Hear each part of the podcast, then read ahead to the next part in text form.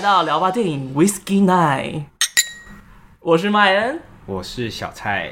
今天有一点点不一样，从今年开始，每个月我们会有一集聊老电影，配着 Whisky。但因为我跟小蔡都是啊、哦、看不太下去老电影的人，所以我们会有一个新的来宾，是我们捡到的宠物，它叫做兔猻。大家好，我是兔孙。怎么变这么活泼？今天是兔孙。哎、欸，之前应该大家可能会有听过兔孙的声音，就是我们在讲第九届亚冠团的时候呢，兔孙还有我们澳门的朋友 Pico 一起来到节目。但因为兔孙很喜欢老电影，然后又还是学生，所以想说，哎、欸，好像蛮适合的，所以就抓他一起来。嗯，每个月会有一集跟我们一起聊老电影。今天我们要聊的是希区考克在一九六零年代上映的《惊魂记》。那请问《惊魂记》在讲什么呢？好，这部电影呢，主要就是在讲工作、感情逐渐面临困境的玛丽恩，由于男友山姆因为债务所困呢，而迟迟无法跟玛丽恩结婚，因此玛丽恩决定偷走了老板托付给她的巨款潜逃，前往男友居住的城市去替他解决债务的问题。那在这漫长的车程中呢，玛丽恩在一家位于高速公路旁的贝兹旅馆过夜。然而没想到的是，克莱恩的一生却在这一晚发生了巨变。这样子。噔噔噔噔。首先想要问一下兔孙，为什么在第一集聊老片就选择要挑选希区考克的《惊魂记》呢？好，因为希区考克当然是。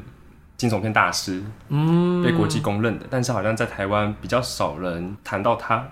对对，应该就只有几年前那个金马影展有放映他的修复版的时候有放过而已，但是也没有就是金马经典影展还没放过他，没有这么有系统性的去讨论他了，目前还没有。嗯嗯，对。这样这样就句号了吗？Don't be nervous，OK？、Okay? 真的不要紧张，来啦，来先喝一口酒。我我还要讲吗？我还要讲吗？先喝一口酒。那小蔡你喜欢这一部吗？我自己是大推。哎、欸，你上面写大推，我吓到哎、欸。Why？就是因为你通常是老片比我更不能接受的人，我没有想到你会选择大推这一部片。的确，但但这部片我很意外的是，它竟然是六十年前的片。嗯，就是我。我觉得这部片它没有我之所以讨厌老片的一个原因，是因为它没有刻板印象中它很浮夸的演技。因为我自己很害怕这种就是类似小丑之类型的风格这样子。但在看前半段的时候，其实我没有特别喜欢，因为我就觉得。好像没有太大的看点，然后就是玛丽恩她在叙述她的一些人生的困境啊，然后还有偷了钱跑走的那一段，嗯，就是以现代的观点来看，会觉得这样的剧情其实放在现代算是蛮普通的，嗯嗯，然后过程中也没有感觉到说哦节奏很缓慢，或者让你觉得哦很想 sleep 这样子，嗯嗯。就是我最喜欢的点，是一直到那个杀手出现那个瞬间，我真的觉得那个张力真的是太大了。就是杀手穿着上他行凶的服装，出现在他的被害人面前的那一刻。对，毕竟也六十年了，没有暴雷的这个问题。就是我觉得这个演员真的为 这部电影真的加了很多很多分，嗯、就是他那个反差真的太大了。他那一出来，我那时候我记得是我我是昨天凌晨五点的时候看的，我整个吓到疯掉哎！所以代表说你今天才把这部片看完？对，就是我比起那种血肉模糊的恐怖，我好像更吃这种日常但是毛骨悚然的恐怖，嗯，哦，就会觉得好好吓人哦。然后他从那一刻出来之后，后面几个人都变了样子，就觉得哇，好喜欢哇！你完全被希区考克给。说服了，被那个演员，不是导演，是演员，也不是这样讲。希区考克迷给不评，对不起，对不起。对，以上这样子，嗯、那那你嘞？啊，我反而是这一集里面没有那么推的那一个人哎，让我自己也有点害怕。我个人是小推，我还是需要带上年代的滤镜来看这部电影。我才有办法比较进去到这个电影里面，但我也觉得好像蛮幸好，就是第一部选择的是西区考克，它不是一个过于文艺，而是比较面向观众的一部作品，所以很轻松的可以进入到这个世界里面。杀手这个角色我也非常的喜欢，你会从他的讲话之间感到，哦，这个人好像有一点点怪怪的，但他好像是因为就是太久没有跟人讲话了，并不是一个坏人什么之类，然后慢慢的察觉到这个角色真的有他奇怪的地方，然后甚至在最后一刻，他疯癫的模样出现，就是我觉得这个角色的塑造让我。非常的喜爱，然后有好几幕你都会替玛丽恩的姐姐啊，或者是替那个侦探，就觉得哦，他们好像要遭遇不测而为他们有所紧张。就即便是六十年前的电影，即便我已经知道故事会怎么样的走向，我还是能够进入到这部电影的感受里面。所以有不喜欢的地方，但是大部分地方蛮喜欢，所以小推。哎、欸，插个题外话，你不觉得他有点神韵，有点像《楚门的世界》那个男主角？哦，你不觉得吗？尤其是他冲出来那一个刹那，我觉得神韵有点像哎、欸。你本来为什么要那么惊讶的表情？好，题外话，题外话。哎、欸，你今天讲话很大声哎、欸，因为我现在得，我现在得开始无力了。这应该是小蔡第一次喝 whisky。四十趴，哇！没有，我会加饮料啦，我不会纯喝啦。他长大了，你你到了，害怕。那兔孙你自己喜欢这部片吗？超级大推。请问你看过几遍？三遍吧。任何喜欢看电影的，一定都听过喜剧考科的名字，是，也一定听过《惊魂记》这部电影。就算没听过他，也听过他那个经典的配乐，那个有点。癫狂的小小提琴声嘛，就有点要噔噔的那种感觉。对对对对对对对对。所以，尤其他题材上又是第一部心理分析及惊悚片，然后他在技巧上，浴室蒙太奇那一段，应该各位也非常有印象。嗯哼。然后他的角色的诠释方式啦，等等，其实《惊魂记》在每一个细节，它都是堪称教科书等级的存在了。我稍微去查了一下，好像蛮多人说，就是《惊魂记》是第一个比较主流的电影里面把床戏跟杀人的画面放在里面的，所以也是让后面的观众跟创作者比较能够接受有床戏的内容啊，或者是有一些心理疾病啊，或者是一些杀人的画面在其中。嗯，是没错了，因为从他开始，就是电影里面有砍杀的剧情，他算是蛮直接的影响到后来意大利那派。恐怖电影的导演们的发展，也是走这一种惊悚砍杀路线，而且更为彩色、更鲜艳。比方说达利奥·阿基多，不过就是意大利那一派是蛮继承这个的传统的啦。所以也可以说，就是近代的恐怖片可以源自于他而起，这种感觉吗？我不敢这样子盖瓜。好的。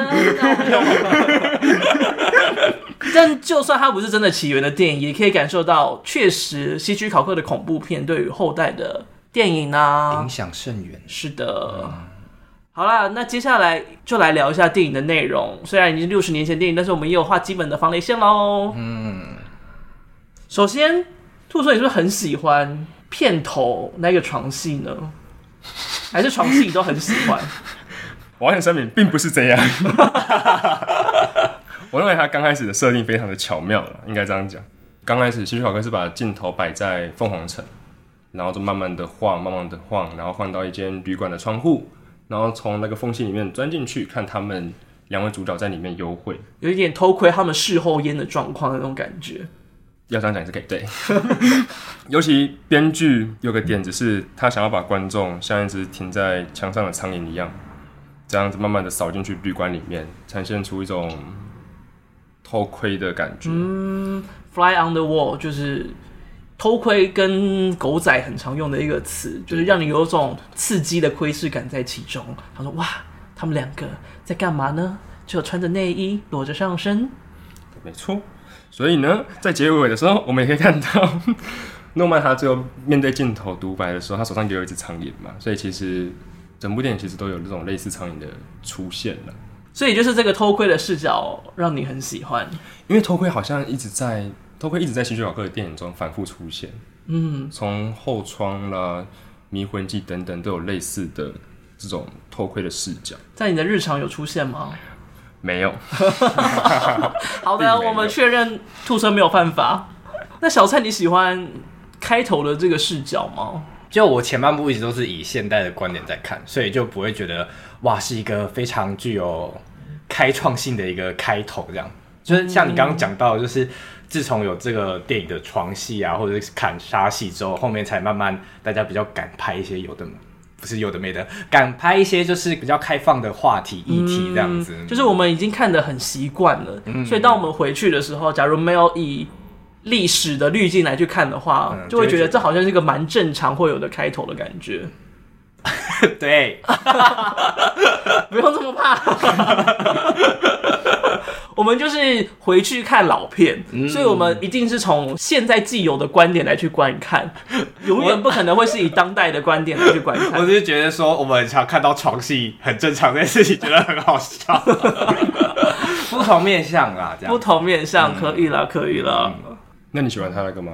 他刚才是男主角赤裸上半身，嗯，然后站在床旁边。哦，你是说喜欢男主角的肉身这个意思？不是不是不是，是说这个安排，这个安排，因为他们很明显就是刚。完事，兔孙，你是觉得这两个角色的开场是有什么样的意向跟表态在里面吗？好像已经把整部电影的男生的地位啦，或者说女性的处境，好像有也算是概括了。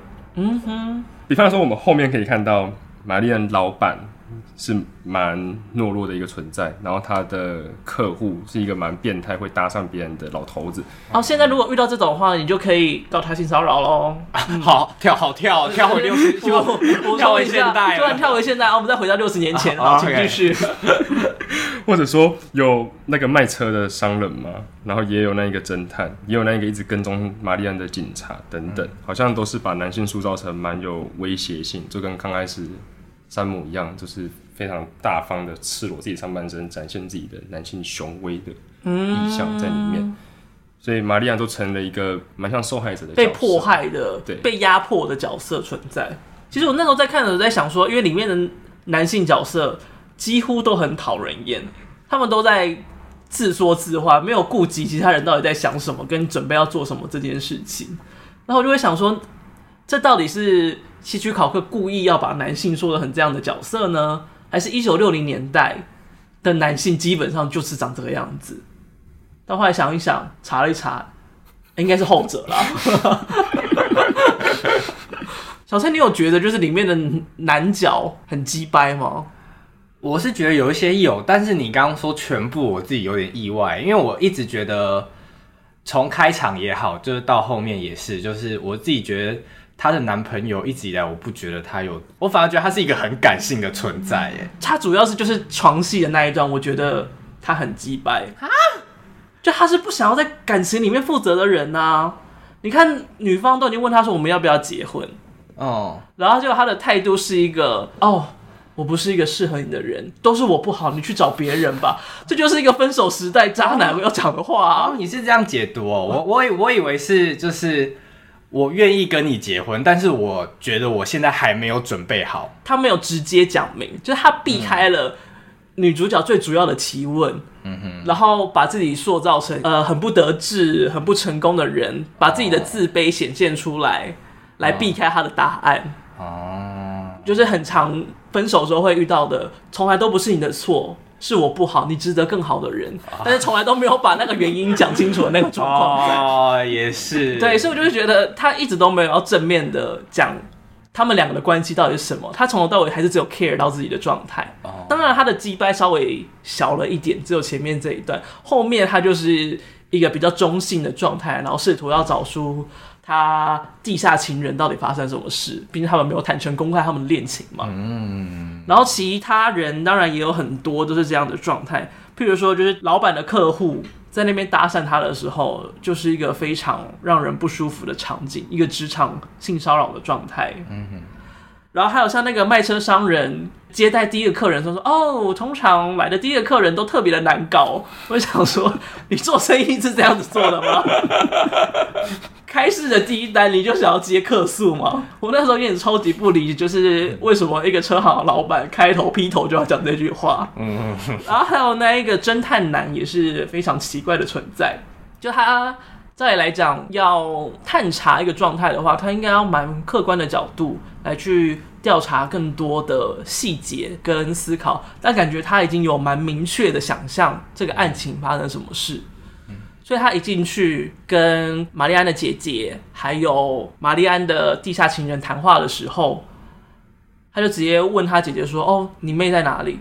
姐姐回答说：“我也不知道。”他居然回答的话是：“我调查完之后再来看看你的话可不可信。”然后我想说什么意思？你到底在攻杀小？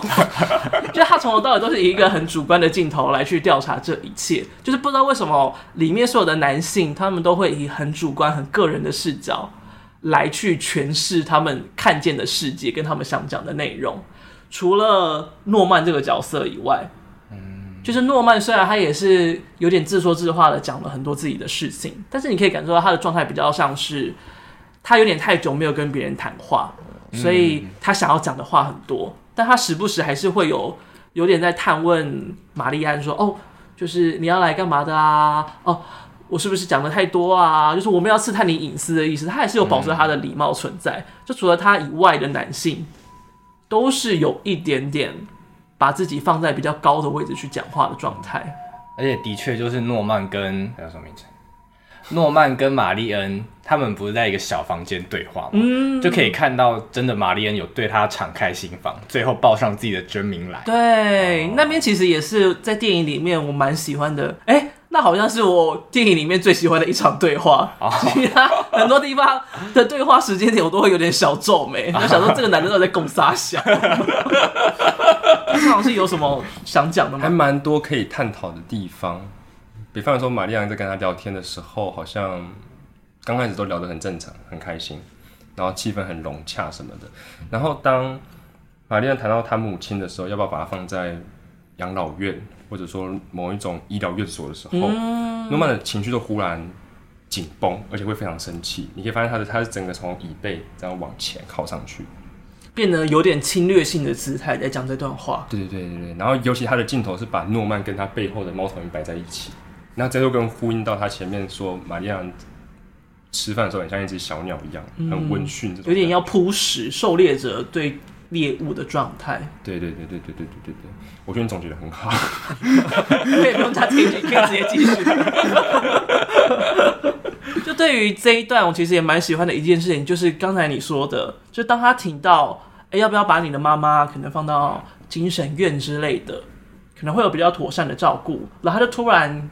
状态有点大改变，当然，这个大改变一点就是因为他对于他母亲有另外的执念，在当下观众一定可以感受到的事情，就觉得哎、他跟他母亲的关系好像匪浅。嗯，但我觉得还有另外一个原因，是因为一九六零年代，其实那个时候是精神病院数量很庞大，而且精神病的污名化也比较严重的时代，是在一九八零年代之后，就是精神病患的解放。才让精神病患比较人权，所以那个时候大家提到精神病院，通常都是带有一点贬义在其中的。所以当他提到精神病院的时候，或者是那个地方的时候，大家就觉得哦，你是不是觉得我妈很有病，嗯或什么之类的？所以那一个反弹的状态才会那么的强烈。就不管是在时代背景上，或者是对于诺曼这个人。对于他母亲的依恋啊、执着啊，其实都是可以从那一段关系里面展现出来。而且其实那一段的对话也是，其实玛丽安这个角色跟男性对话的时候比较放松的一个姿态，就他们能够比较好的去谈话。就直到他问他，就是哎，你在逃跑什么啊？在那之前。其实他们的对话都很流畅，就即便那一段话那个问题有点刺到了玛丽安，但他们后来聊到说，关于人把自己放在陷阱里面这件事情，就他们还是有敞开话题来谈。就是你看玛丽安也跟他说：“哦，你不应该就是觉得自己在这个圈套里面是无所谓的事。”然后诺曼就回答他说：“哦，我虽然讲无所谓，但其实是我其实是蛮在意的。”就是诺曼好像也有点对他敞开心房，然后那个时候这句话也打到了玛丽安自己，所以他之后也觉得他想要回去凤凰城，把他偷来的那笔钱还回去，就没有想要再真的要走向一场逃亡之旅的状态。嗯，都没人要接话，我开始懵了，我的天，是不是烈？是不是威士忌对你来讲太浓了？你之前有喝过烈酒吗？没有，哦，这是第一次。嗯，哇，平常都是在家喝喉咙优怡之类的。喉咙优怡，喉咙优怡，所以他有那个症状出来。我觉得他有点在嗨，喝一口。那接下来我们就聊一下故事的倒数第二幕，也是最多人讨厌的一幕，就是精神病医生，他从他的病房，他看完诺曼之后出来，他大概花了两分多钟的时间，在解释诺曼到底发生了什么事。先问一下小蔡好了，你喜欢这个段落的安排吗？嗯，没有喜欢，但也没有觉得讨厌，就是。之前有提到，我自己蛮喜欢这种有点像收尾式的总结这部电影的状态。对，但我觉得它有点太收尾了，就是讲得太完整了。对，它收尾到每一个情节，它都清楚的了解。这有点像是就是 YouTube 上面快讲电影，就是两分钟看一部片的这种感觉。呀呀呀！然后有人提问就说 No No，然后就是怎样怎样怎样怎样怎样才对。这样我想说哦。你都知道，你要不要去当侦探？就有种这种感觉。对，我觉得他也是里面就是父权形象里面最严重的，就是别人提出了问题之后，他又更高的姿态讲：“哦，你这种想法就是太你太浅了。”大家都会这么想。对，我知道，我知道，没关系。来，我来教化你们，哥哥这样才是对的。对，滴滴不要怕，就是这种状态，让人觉得更讨人厌。嗯嗯嗯。兔孙，你是不是自己蛮喜欢这个桥段的？我好，我好意外，两位对他的看法。对啊，我觉得这个这场戏其实蛮巧妙的，因为他前面是诺曼在地下室要杀人嘛，对，所以整个情绪很紧绷，然后就忽然接到这里，好像尤其是精神医生的解释，给了整个故事一个可以站得住脚的比较合理的一个立场。嗯哼，但是当我们全部的人都好像。放心，继续看这个电影的时候，好像说他的世界好像跟我们世界一模一样的时候，下一幕希区考克就直接在展现诺曼最可怕的那一面，就他对着镜头，然后是在微笑的表情。对，刚刚明明把我们拉出沼泽里面，然后下一刻把我们整个头压压进去，说你给我好好看见这个可爱的世界，这样子。哦，所以你很喜欢这种溺水型的 SM 环节。我喜欢这个剧情安排。我不要再套滤镜了，不要再后面套滤镜了。或者是另外一个 Podcast 节目。其实我觉得他那边有精神科医师稍微解说，就是诺曼的状况是合理的，但他确实讲了太多，有点 too much。对，他把一切原本可以想象的空间都给讲死了。就譬如说，呃，诺曼有一点。对玛丽安有好感这件事情，其实我们在前面的时候就看得出来，嗯，他不用讲的这么明确，嗯嗯嗯，就是原本你可能看完电影之后，在回家的路上，在可能夜晚梦长的时段，你可能有办法咀嚼电影的时刻，都已经被他讲完了，你就变成好像这部片没有什么太悠长、太太幽微的段落存在，而且最后一刻召回到诺曼的表情。就其实那一刻，其实可以有很多的解释空间。就譬如说，可能他的精神状态真的被妈妈的人格给取代了，亦或是根本就没有双重人格，从头到尾都是诺曼的诡计。啊！就是原本那一刻的微笑，其实有很多种各式各样的解读空间，但是因为那个精神科医师讲的太满了，好像就把其他的。解释空间都打满，就是你当你提出另外一种想法，你看到别的东西的时候，那个精神科医生就说：“哦，没有，你看错了，实际的是如我所说这样子。”所以我才会觉得，就是那一幕让人对这部电影蛮扣分的。那它会不会是一个蛮必要的存在？如果回到前面讲的话，其实我觉得它有确实有存在的必要性在，但是当然，我觉得它可以不用讲这么满。然后回到刚才说，就是一九六零年这件事情。当下怎么？你乳癌吗？好突然！这是另外一部电影，这是另外一部电影。你为什么突然摸着你的乳房？没有没有没有没有，我们要我们要往永恒的乳房走了吗？请专心，请专心在我们的惊魂之上。我突然看不懂在干嘛。我刚才摸自己的心跳，我想说，嗯，好像怪怪的。有吗？有跳很快哦。就是感觉好像嗯有点加快的样子。靠北，我刚才讲什么、啊？乳房打断了一切。精神科医生那边，精神科医生，他有没有存在的必要？哦，就回到刚才讲的，就是因为这部电影在一九六零年代，其实那个时候对于精神疾病大众了解没有很高，而且具有污名化的性质。那个时候其实有蛮多的小说作品都喜欢把凶手塑造成有精神病。其实这是当代的一个猎奇的手法，让故事更有看点。那确实，他的解释能够让所有的观众更了解这个角色他的背后的动机跟他的猎奇性，整体故事的练习性也会因此提高。但就如同刚才前面讲的，它可以有，但是不需要这么多。嗯，但我也觉得可能就是因为这部片是比较开创性的存在，所以他是第一个尝试的人，所以才会。既然要讲，就把它讲好讲满。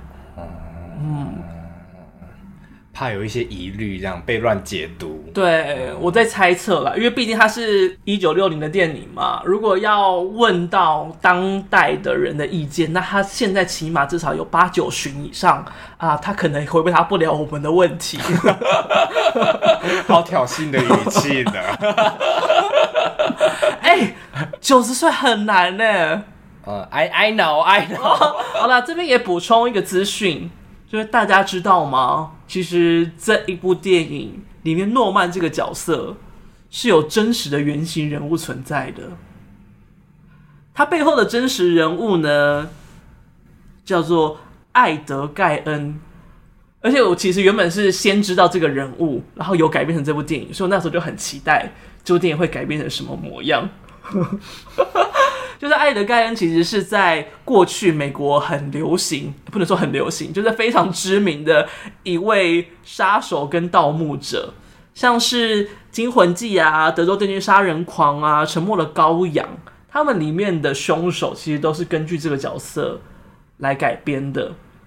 那他最有名的一件事情，就是他会把人的皮扒下来，做成其他的物件。所以那个时候，他去处理女主角的尸体的时候，就想说：“哇，他要准备扒皮了，他要把他的皮拿来干嘛呢？”我那时候原本是这样期待的，就没想到发现他只是把他的尸体放到车上，然后埋掉了，很温柔的放放在浴帘上。对，他说好失望，我知道我的失望有点太出戏，想太多，但是我那一刻还是止不住的失望，哈。怎么会这样？而且因为他前面又讲了很多，就是他喜欢做标本的这件事情，所以我原本就是想说，我以为他会把它做成一个大标本，对，我很期待。但我后来就是回去又再翻一下这部电影的时候，就想说，哦，他有讲说他不喜欢哺乳类的标本，他只喜欢鸟类的标本。哦，我说哦，好失望。好，没关系。好了，也稍微讲一下。艾德盖恩这个真实人物，其实他的小时候的环境就不是很好。他的爸爸是一直酗酒的人，所以他们家就常常会遭受到父亲的家暴。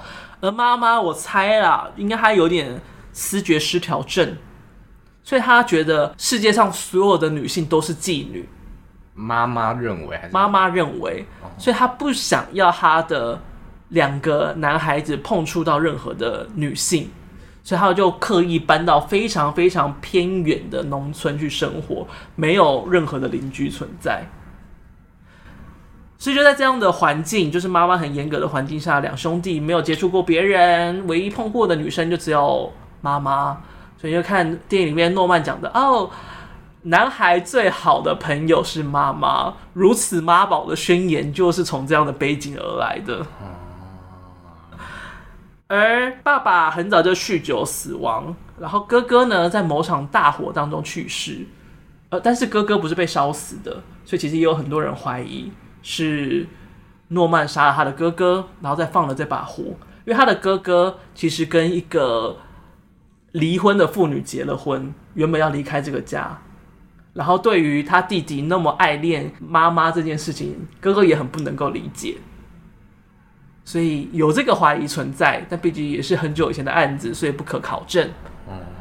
最晚离开他的家人就是他的妈妈，因为癌症而去世。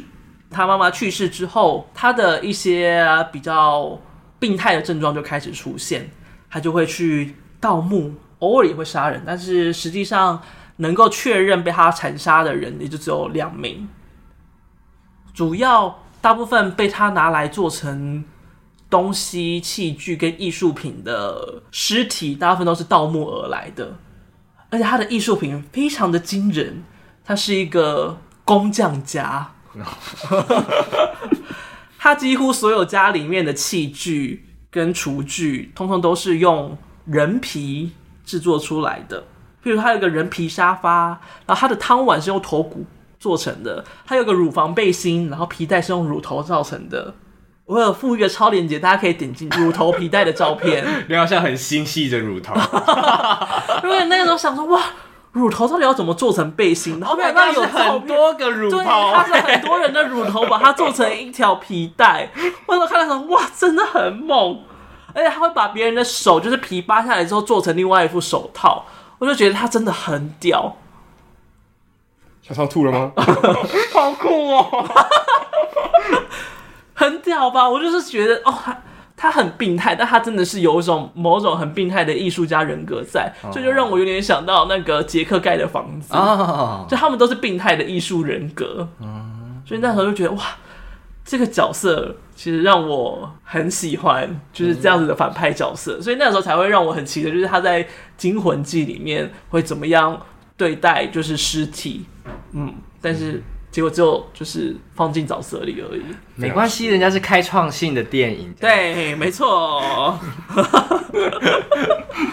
好了，那接下来我们就来聊一下诺曼这个角色。兔孙，换你喽，换你喽。你喜欢这个角色吗？我还蛮喜欢这个角色的哦。我觉得其实好像很蛮聪明的塑造了。我觉得他塑造诺曼的方法非常聪明。尤其他改编小说本来是一个四十几岁的胖老头，哦，就是一个中年男子的形象，想要把它变成一个忧郁小生。哦，这边补充一下，就是呃，希区考克改编这个艾德盖恩，其实是根据其他人撰写的小说来进行改编的，而不是纯粹照着艾德盖恩的原始故事。嗯，然后这个演员的。诠释方式当然非常精彩。嗯，对，他虽然没有因为这部片拿到奥斯卡奖，不过他当然是在影子上留名，尤其他的名字又跟安东尼或霍普金斯做《沉默羔羊》里面的凶手名字也类似。然后他刚好是等到三十年后吧，《沉默的羔羊》的安东尼霍普金斯才借由这种反社会人格的角色拿下。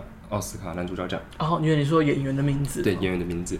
那当然，除了他的诠释方式以外，他本身也有非常多可以探讨的地方。尤其是诺曼跟他母亲的形象，在整部电影都安排的很好。嗯、因为我们其实是自始至终没有看到他妈妈，就他的声音，所以我们可以怀疑说，是不是从诺曼那边他自己幻想出来的一种错觉？嗯嗯。但尤其在玛丽安，她可以在旅馆听到诺曼他们妈妈的吼叫。的这一刻，我们又好像觉得说，诺曼妈妈是不是真的存在？就不知道她到底是死是活。对，尤其是后来山姆跟他的姐姐一起去找警长谈诺曼他们家曾经发生的事情的时候，就又把整个剧情用得更扑朔迷离，所以让我们更想要进一步去窥探说这故事到底会往哪边发展。嗯，所以，所以希区考克的这种安排，当然是真的是。神来就是真的，神来一笔。对，神来一笔的话，我国文国文造诣不好。其实我也蛮喜欢诺曼一开始出现的时候。我后来第二次看的时候，有发现一件事情。你看两次哦？我就有稍微把一些精彩的片段跟我想要重看的片段再稍微再看一遍。哦，好认真。你以为我是你啊？当天才看。记忆游戏，我是克服这记金鱼脑的部分，这样子有应对措施。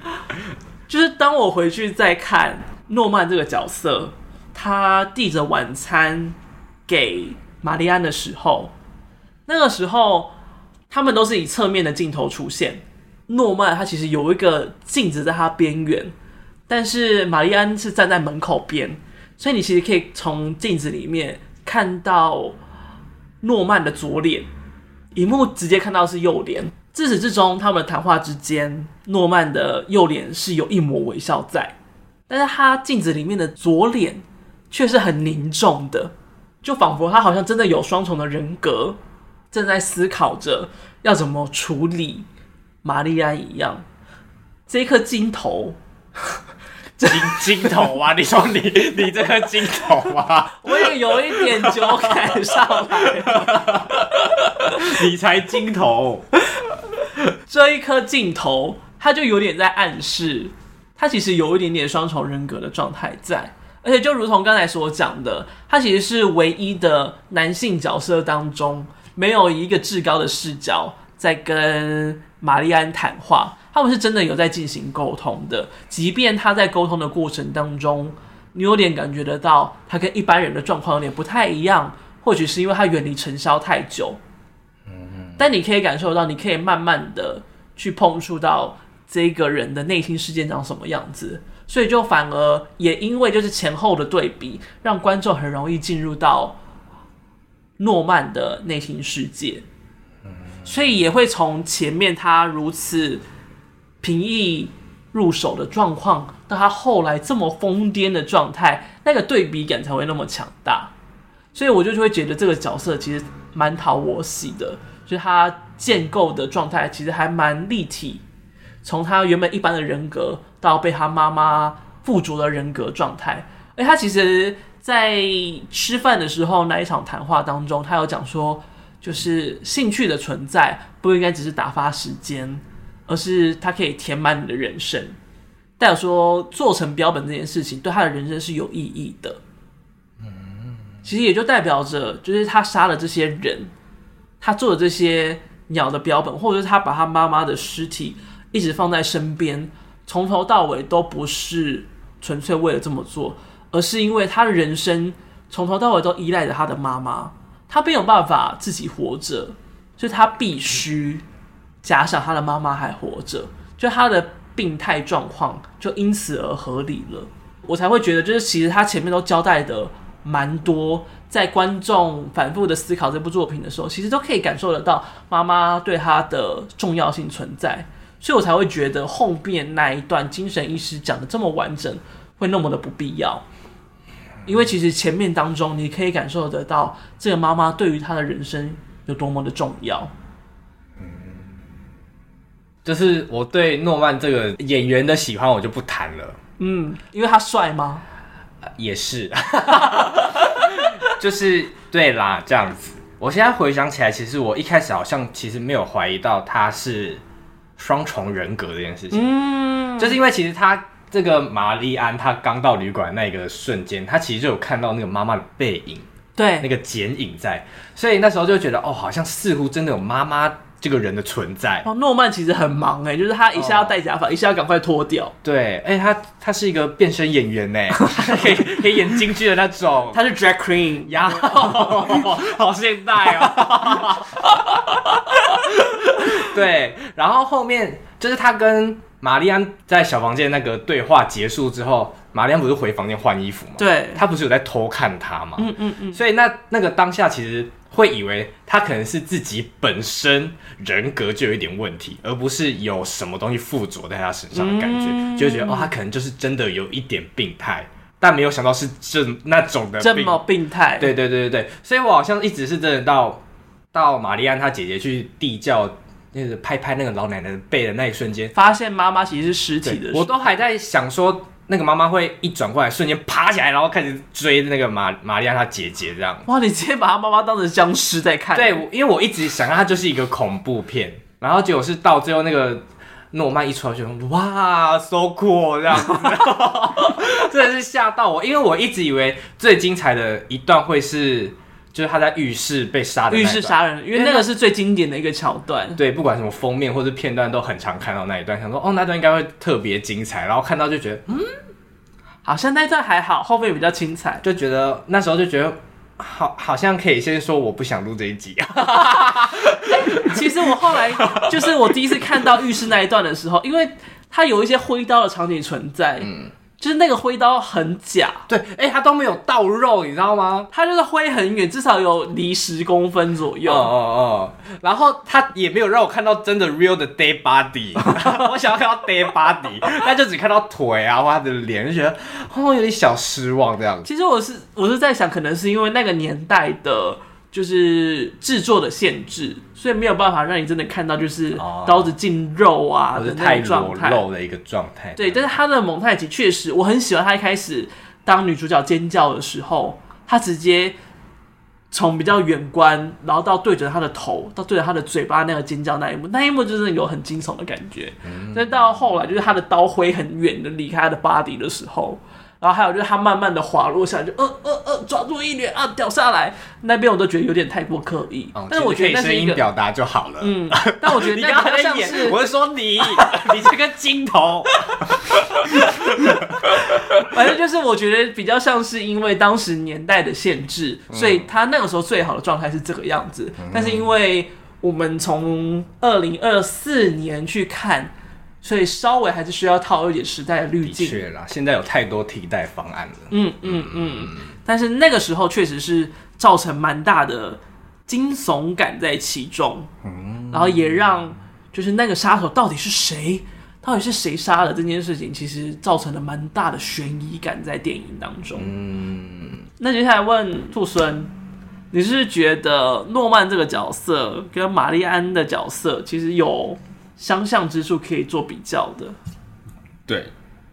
然后我觉得我酒感已经起来了，现在有点晕。没关系啊，我也有点晕。你再问这问题好不好？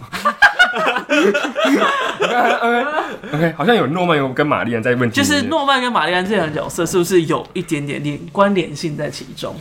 对啊，因为好像故事的前半段是有关玛丽安的嘛，对，然后后半段就是着重在诺曼身上，就是他是一个作为凶手这件事情身上。有很多桥段都可以看到两人的说镜像关系好了，比方说玛丽安去旅馆登记的时候，可以看到说墙壁有一个镜子会照到他本身，然后他就对面是诺曼，两个人在谈话，所以好像也映照出他内心的罪恶的那一面。嗯，或者说刚刚麦恩讲到的，他们在旅馆门口，然后拿着晚餐的那一段，也是有玻璃这种镜像的成分在里面。那我觉得比较明显的提示可能是，玛丽安在开车前往其他小镇的时候，就那个时候，其实有很多的 OS 声音出现，呃，他老板在质疑他啊，或者警察在讲他怎么样怎么样怎么样的。但其实这些东西，这些对白都是玛丽安的脑海当中想象出来的。而这些对白在出现的时候，突然玛丽安有一抹微笑，她好像蛮开心，就是自己做了一件大胆的事情。然后大家觉得她是一个 bad girl，然后可以玩弄那些男人的想法。对，就是套用在现在的话，她应该是边开车边播着小甜甜布兰妮的 Toxic，就是哦，我是一个坏女孩，我超屌，大家都被我搞得团团 转，差不多是这个样的状，差不多差不多是这样子的状况。但是因为那是一九六零年代，小甜甜布兰妮还没有出道，还没出生，还没开始跳回刀舞。所以就可以那个感受到那个时候，其实玛丽安是有一点点喜悦在她的那个行径当中的。嗯，对。然后尤其诺曼结尾也是一样嘛，就是他妈妈的人格讲话，然后最后对镜头笑，好像也是他妈妈在讲话的时候，好像可以把这些人玩弄在鼓掌之中。嗯，对。撇除这些我们荧幕上看到之外，如果从诺曼的精神分裂这一点来看的话。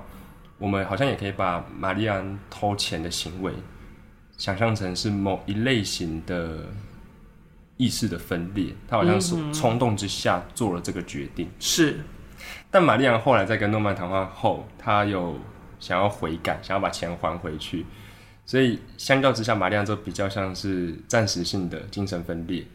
那我们也可以看到说，他后来被诺曼这个永久性精神分裂的人。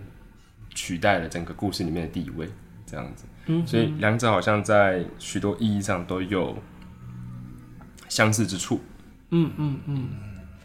这边也补充一下，就是关于诺曼这个角色，他的状况，当然以前是叫做精神分裂，没错，但是后来证明化之后，他的症状比较被定名为叫做解离性的身份疾患。就其实解离症是一个蛮现代流行的精神状态，就有点像忧郁症一样，其实是比较常见的。嗯，而诺曼患有的这个症状当然是比较严重的，就是他会有两个人格真的存在，甚至是妈妈这个人格可能会完全取代掉诺曼原本的人格，然后继续生活着。而玛丽安这个角色，她其实比较像是因为人生有太多的困扰啊、困境啊，让她有点活得过于疲乏，所以导致她做了一个平常不是她会做的选项。因为它是自我耗尽，这是一个精神学上面的专有名词，就是代表说，当你的人生让你太过疲劳，可能是因为工作上、感情上、家庭上的各个原因，所以导致你必须使用另外一种平常你不会使用的手段，让你的脑袋的状况重置过，想要使坏一下这样，对，想要做一些你已经被压抑很久的事情，所以他才突然做了一个。偷钱的行径在，然后好让他能够从这个压力当中释放。就是当人们遇到困境的时候，其实就会习惯性的把这个困境给解离掉。所以解离的方式，其中一种就是做一些你平常不会做的事情，把这个困境很强硬的方式给破解掉。那当你在解离的状况当中一直无法出来的话，那可能很严重、很严重的状况。就会像俗称的多重人格，也就是诺曼的状况，变成解离性身份疾患。